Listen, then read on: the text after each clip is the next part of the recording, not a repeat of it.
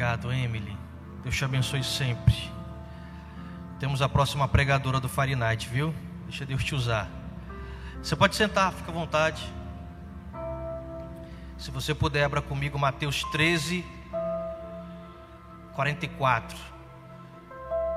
Evangelho de Mateus 13, 44.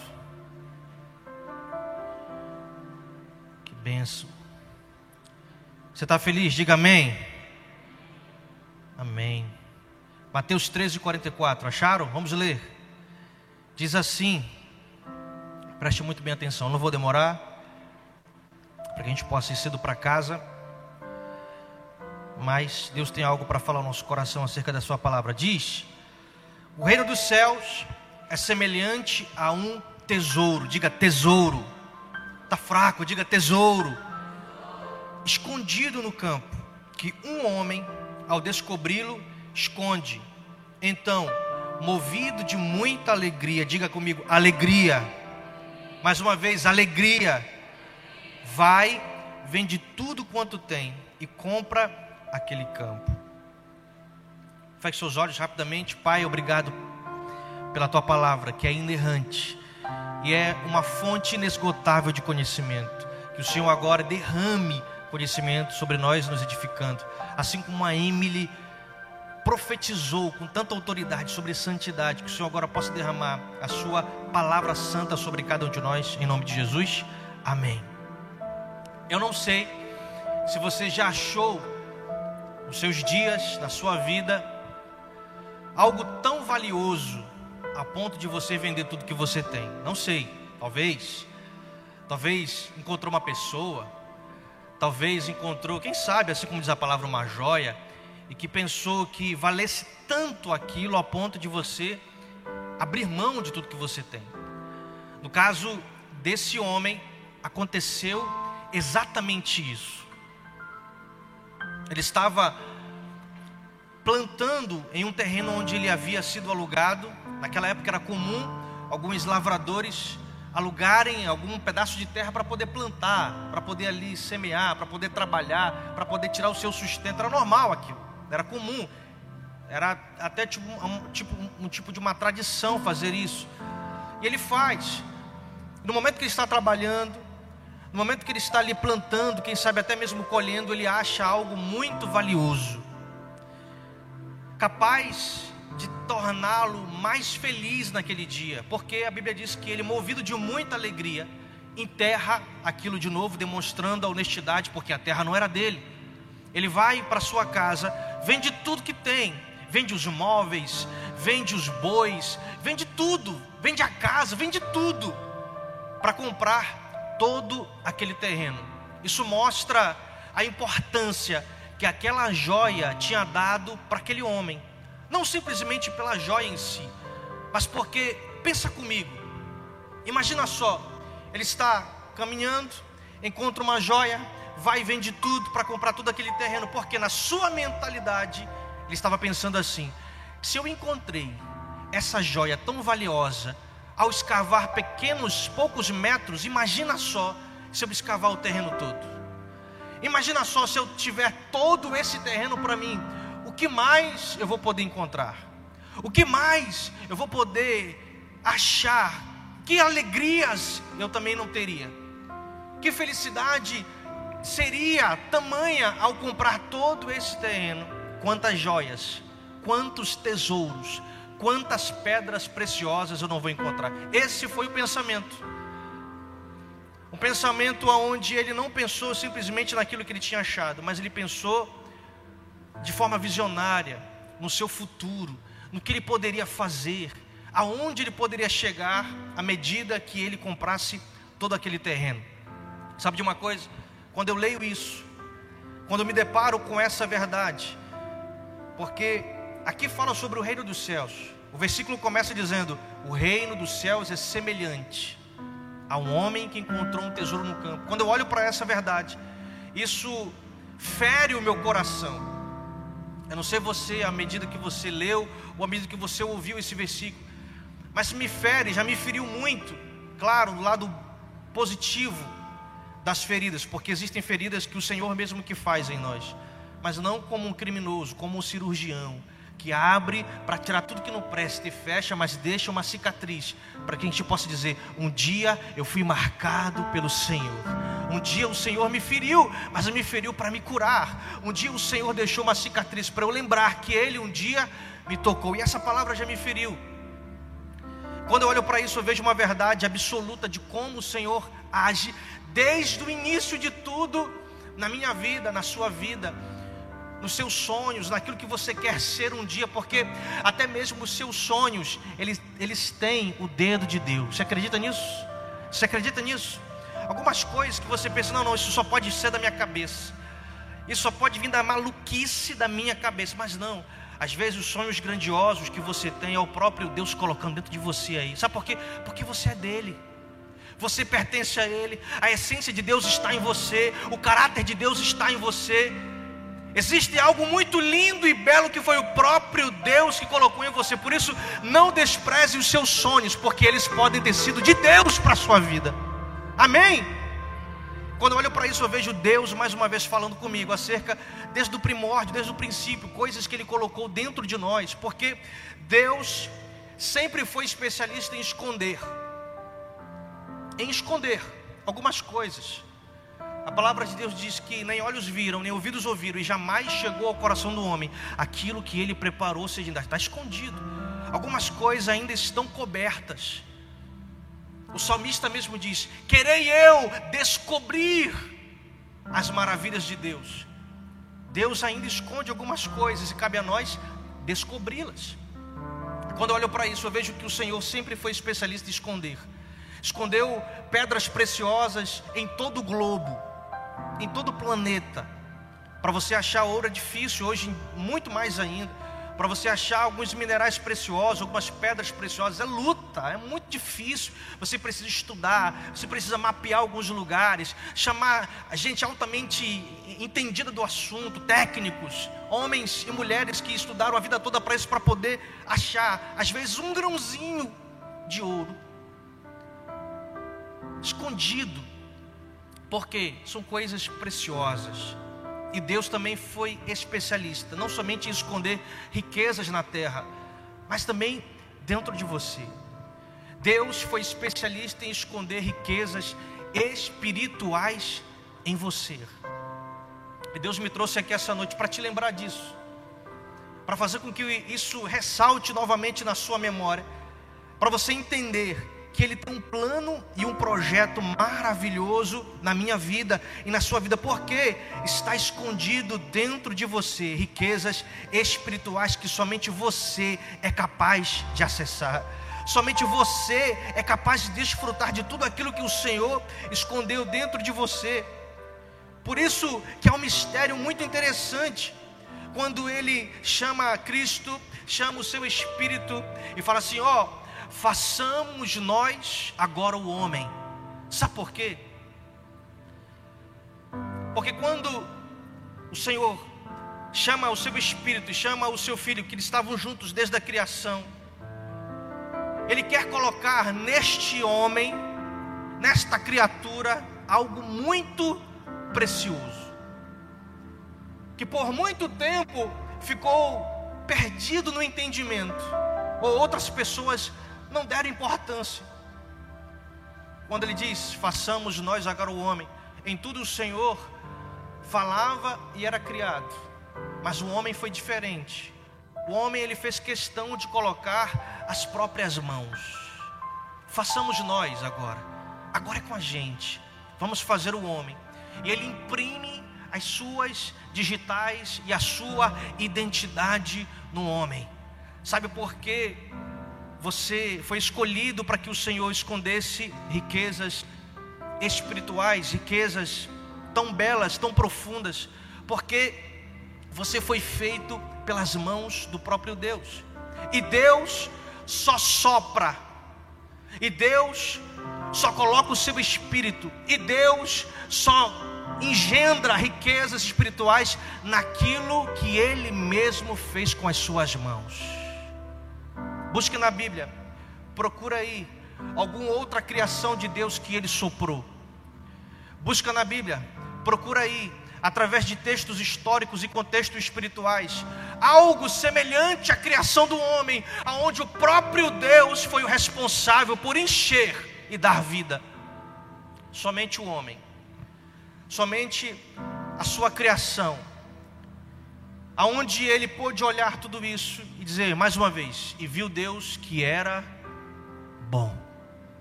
E viu Deus que era bom. E viu Deus que era bom. As riquezas foram escondidas.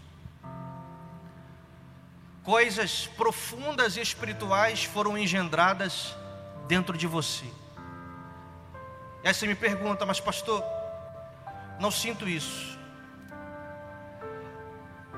Não compreendo. E não consigo muitas vezes aceitar que foi o próprio Deus que me escolheu, que me levantou, que me chamou pelo meu nome não consigo às vezes crer que eu tenho algo especial em mim. Muitos homens se sentiram assim. Muitas mulheres se sentiram assim. Um dia, Deus pega um médico, doutor em ciências naturais, um homem que sabia explicar o natural e coloca ele para experimentar o sobrenatural de Deus. Sabe quem é esse? Lucas, o médico dos evangelhos. Alguém que dizia Flávio José, um historiador, que era especialista, que era um cara sensacional para explicar o natural. Mas quando Cristo foi apresentado a ele, ele pôde experimentar o sobrenatural de Deus. Deus pega Pedro, alguém totalmente iletrado, bruto, que não sabia nem ler e escrever direito, e coloca ele para pregar para doutores da lei, um homem também que se sentia incapaz que não entendia por que, que Jesus tinha escolhido ele. Deus pega Paulo, especialista em perseguir, matar e torturar, sabe quem? Cristãos, homens de Deus, mulheres de Deus, e coloca ele sobre um prisma onde ele se tornaria agora o perseguido, aonde ele agora andava fazendo planos por onde ele ia andar, porque sabia que a perseguição tinha chegado até ele. E mesmo ele perseguindo os que levavam a palavra, mesmo ele perseguindo aqueles que empunhavam os milagres de Jesus, mesmo ele tendo feito tudo isso, Jesus agora pega ele e transforma no maior missionário que um dia pôde existir. Homens que não entendiam e não criam por que que Jesus tinha um mistério. Talvez hoje você pode se sentir assim. Eu não sei que mistérios o Senhor tem comigo. Porque vira e mexe, eu estou sendo convidado para ir à igreja. Vira e mexe, meu líder me perturba para ir à célula. Vira e mexe, eu sou convidado para um retiro. Vira e mexe, alguém manda no meu WhatsApp uma palavra, um versículo. Isso não é obra do acaso. E isso não é pura e simplesmente o dever do seu líder, ou porque ele colocou na agenda mandar mensagem para tal pessoa. Não, não. Isso são desígnios de Deus, caminhos que o Senhor usa para ir até o seu coração e dizer: Eu ainda tenho planos com você, eu ainda produzo mistérios em seu coração, eu ainda tenho riquezas espirituais dentro de você que eu quero que sejam colocadas para fora. Eu quero que sejam, sejam manifestas aquilo que eu coloquei dentro de você, porque por mais que Deus seja ou fosse especialista em esconder coisas, ele não deseja que essas coisas fiquem escondidas. Pegou? É interessante isso, porque o mesmo Deus que esconde não deseja que fiquem escondidas. Ele quer que você ache, Ele quer que você busque e encontre. Se não fosse assim, Ele não ia dizer: busque, bata que a porta se abrirá. Buscar-me-eis e me achareis quando me buscares de todo o vosso coração. As coisas que Deus escondeu não servem para estar escondidas, mas Ele determinou que achemos, que encontremos, para o benefício próprio, para a alegria do nosso coração. Mas, pastor, como isso vai acontecer? Ah, nem eu sei. Você já, já parou para imaginar e para pensar que se Deus tivesse dito para José o que iria acontecer com ele, você acha que ele ia aceitar? Ó oh, José, vai chegar um dia que os teus irmãos vão dar com pau na tua cabeça, vão esconder o teu rosto e vão te colocar dentro de um buraco. Mas não te preocupa não, eles só querem te vender para os escravos. E tu vai parar no Egito. Chegando lá, coisa boa vai te acontecer. Tu vais continuar escravo, mas trabalhando na casa de um homem. E olha só, tem uma mulher tão bacana que vai te encontrar. Essa daí vai tentar te seduzir. E por conta dela tu vai ficar preso. Mas não te preocupa, são só 10 anos. Depois disso tudo, ó, governador. O que, que você acha que, que, que José responderia para Deus? Está amarrado, Deus. Sabe por quê? Por que, por que, que Deus não te mostra e não fala para você tudo que você vai vivenciar? Porque você vai ficar com medo. Porque você não vai querer passar pelos processos que Deus esquadrinhou com tanto detalhe, com tanto critério para você passar. É por isso que algumas coisas a gente não entende. Mas deixa eu falar uma coisa para você: Deus, o Deus que nós servimos, Ele não serve para ser colocado numa maca e a gente dissecar, ah, isso aqui é Deus, isso aqui eu entendo que é Deus. Não, não. Deus não foi feito e não, foi, não, não nos foi nos apresentado para entendermos, mas para crermos, confiarmos, colocar a nossa vida diante dele. Senhor, eu não sei o que vai acontecer, mas eu aceito porque vem de ti. Senhor, eu não sei o que está por vir, mas eu quero dizer: bendito sejam todas as coisas porque o Senhor fez os céus e a terra e tem o controle de tudo. Ao encontrarmos esse mistério da confiança, do crer, do esperar, mesmo sem ver, os mistérios e as riquezas do céu começam a Oi. Começam a ser colocadas para fora, começam a ser manifestas. Eu lembro que na minha adolescência e o início da minha juventude, nada foi muito fácil relacionado a, a à minha família, ao meu convívio com os meus pais, principalmente com meu pai. Nada foi muito fácil. E muito cedo eu recebia muitas palavras de Deus. Muitos homens e muitas mulheres se levantavam para mim e diziam algumas coisas sobre o meu futuro, aonde o Senhor me levaria, aonde Ele queria me levar, aonde Ele queria me colocar, ambientes que o Senhor tinha preparado. E isso para mim, como para todo jovem, para todo adolescente, é muito difícil de se entender, de se compreender, de se assimilar. Peraí, por que Deus quer fazer isso? Qual, qual o sentido de tudo isso? Qual o sentido do Senhor me colocar fazendo parte do seu plano? Eu não entendia muito isso. Eu sempre usei essa, essa falta de entendimento para bloquear certos, certos tipos de coisas, principalmente o meu relacionamento com Deus. Então eu passei alguns anos da minha vida recusando e tentando frear o que Deus já tinha dito que iria acontecer.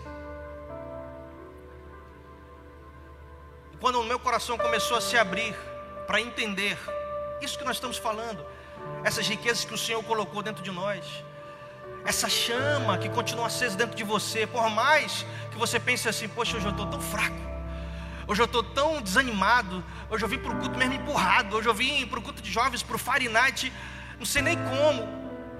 O culto pode se chamar Night, mas eu estou totalmente apagado. E são nesses momentos que o Senhor revela cada vez mais o seu poder. Assim como Paulo dizia: Senhor, eu estou tão fraco, eu prego em toda a Ásia, eu prego por tantas cidades, eu prego nessa Decápolis aqui, nessas dez cidades, brincando. Eu vou, volto, mas ainda me sinto tão fraco. Tem algo que me incomoda no meu corpo, tem algo que me incomoda no meu coração, tem algo que me incomoda na minha mente. Senhor, tira isso de mim, expulsa isso da minha vida. Deus, através de Cristo Jesus, brada uma voz no coração de Paulo, que fez com que ele cessasse as suas reclamações, que fizesse com que ele fechasse a sua boca e continuasse a confiar. Ele disse: Paulo, está doendo? Tá. Está sofrendo? Estou. Te incomoda? Me incomoda. Sentindo fraco? Estou, Senhor. Escuta isso. A minha graça te basta. Porque é o meu poder que se aperfeiçoa na tua fraqueza. Tá fraco? Dá glória a Deus. Tá desanimado? Pega lá os teus últimos requisitos de força para engrandecer o nome do Senhor. Porque é na tua fraqueza que o poder de Deus se aperfeiçoa. É quando de fato estamos fracos que podemos dizer em Cristo Jesus: Eu sou forte. Não porque a força vem de mim, mas porque eu estou alicerçado nele. É porque eu creio no nome dele. É porque ele mesmo foi o responsável por eu estar aqui. É porque os livramentos não cessaram. É porque as coisas, as curas, os milagres, tudo de mais sobrenatural que você pode ter pensado foi responsabilidade dele. E se você está aqui, é porque ainda existem riquezas para serem descobertas, para serem acessadas e para serem colocadas para fora. Quem sabe o Senhor não marcou essa noite. Quem sabe o Senhor não marcou esse dia, esse lugar, para algumas coisas que estão aí ainda inacessíveis dentro de você para serem colocadas para fora. Fica de pé comigo, por favor. Quem sabe não é hoje que o Senhor determinou para a sua vida uma mudança de página, uma mudança de rumo, uma mudança de rota, porque simplesmente você entendeu que o Senhor colocou algo especial dentro de você. O Deus que eu conheço não desiste fácil. Quer um exemplo? Vou pegar o exemplo de Pedro. Pedro, em todas as vezes, queria afirmar o seu amor pelo Senhor Jesus. Ele sempre foi mentiroso. Está na Bíblia. Senhor, ainda que seja preciso eu morrer por ti, eu vou dar a minha vida. Mentira. Senhor, ainda que todos te neguem, eu serei o único que não vou te abandonar. Mentira. Antes do galo cantar, Pedro tinha negado Jesus três vezes. Jesus morreu e ressuscitou. Onde estava Pedro? Longe, fora. Mais uma vez desistiu. Mas o Senhor não desistiu dele, foi atrás dele, onde ele estava pescando. Disse: Pedro, tu me amas, Pedro, tu me amas, Pedro, tu me amas. Então apacenta as minhas ovelhas, porque existem riquezas em você guardadas. Existem mistérios dos céus aí para serem descobertos, desembaraçados, colocados para fora. Jesus se afasta dele, se encontra com os discípulos, ó, oh, manda chamar todos os discípulos e Pedro fez uma diferenciação para deixar claro que o Senhor não tinha desistido dele. Assim como Deus, assim como Jesus, assim como o Espírito Santo não desistiu de você não desistiu do plano que Ele escolheu para você, não desistiu de fazer com que você descubra o que Ele colocou dentro de você. Feche seus olhos por alguns instantes.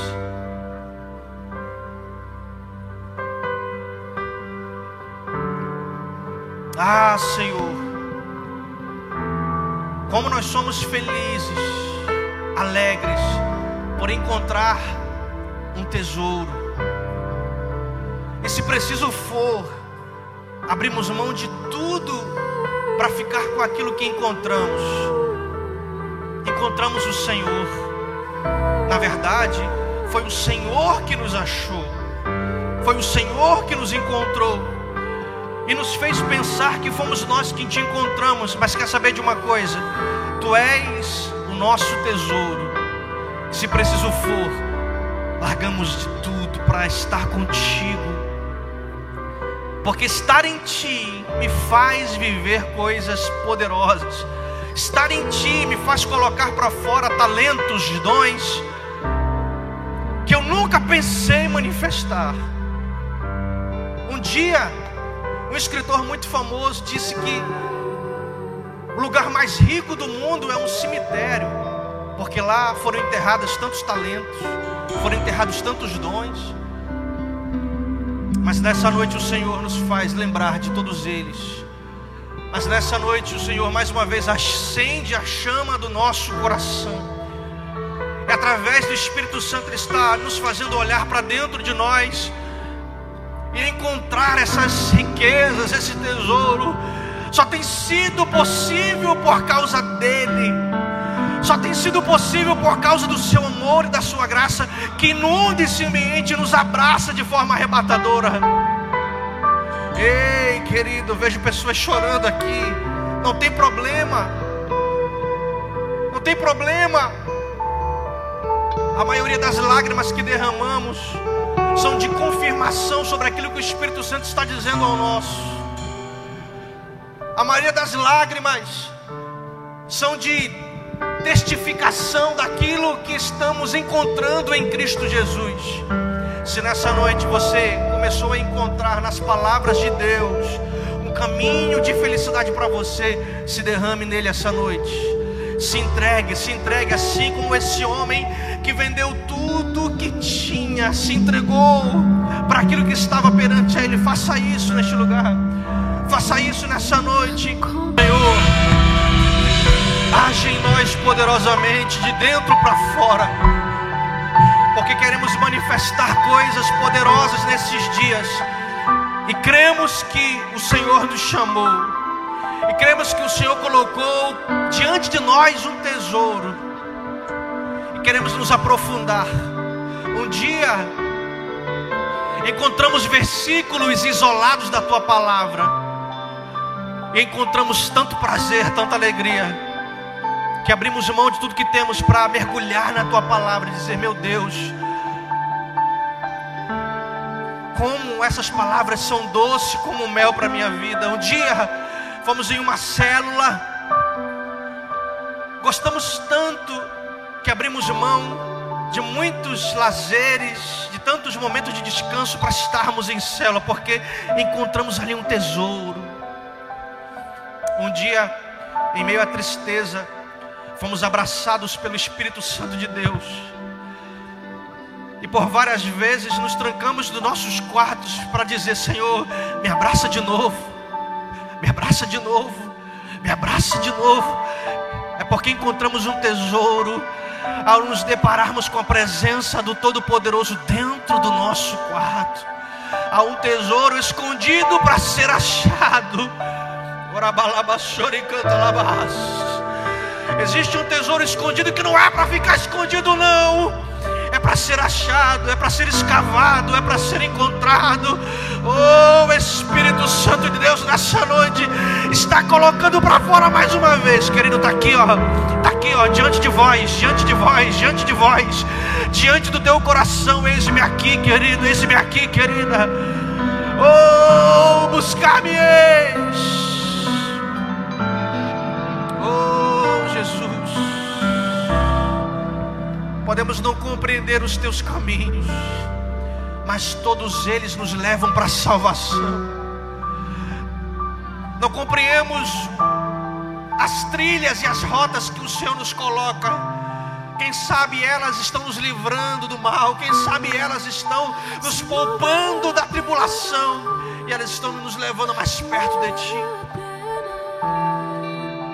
De uma coisa só podemos dizer: Vale a pena, vale a pena escavar para encontrarmos os tesouros em Cristo Jesus. Coloque a mão no seu coração, já estou encerrando. Nessa noite, de, tantos, de tantas vezes que você já fez um compromisso com Deus, faça mais um nesse lugar. Senhor, eu me esforçarei para encontrar as riquezas que o Senhor colocou em mim. Senhor, eu me esforçarei para buscar aquilo que o Senhor escondeu dentro de mim. Eu me esforçarei para encontrar os tesouros na tua palavra. Eu me esforçarei para encontrar os tesouros que existem, os tesouros que existem em ti.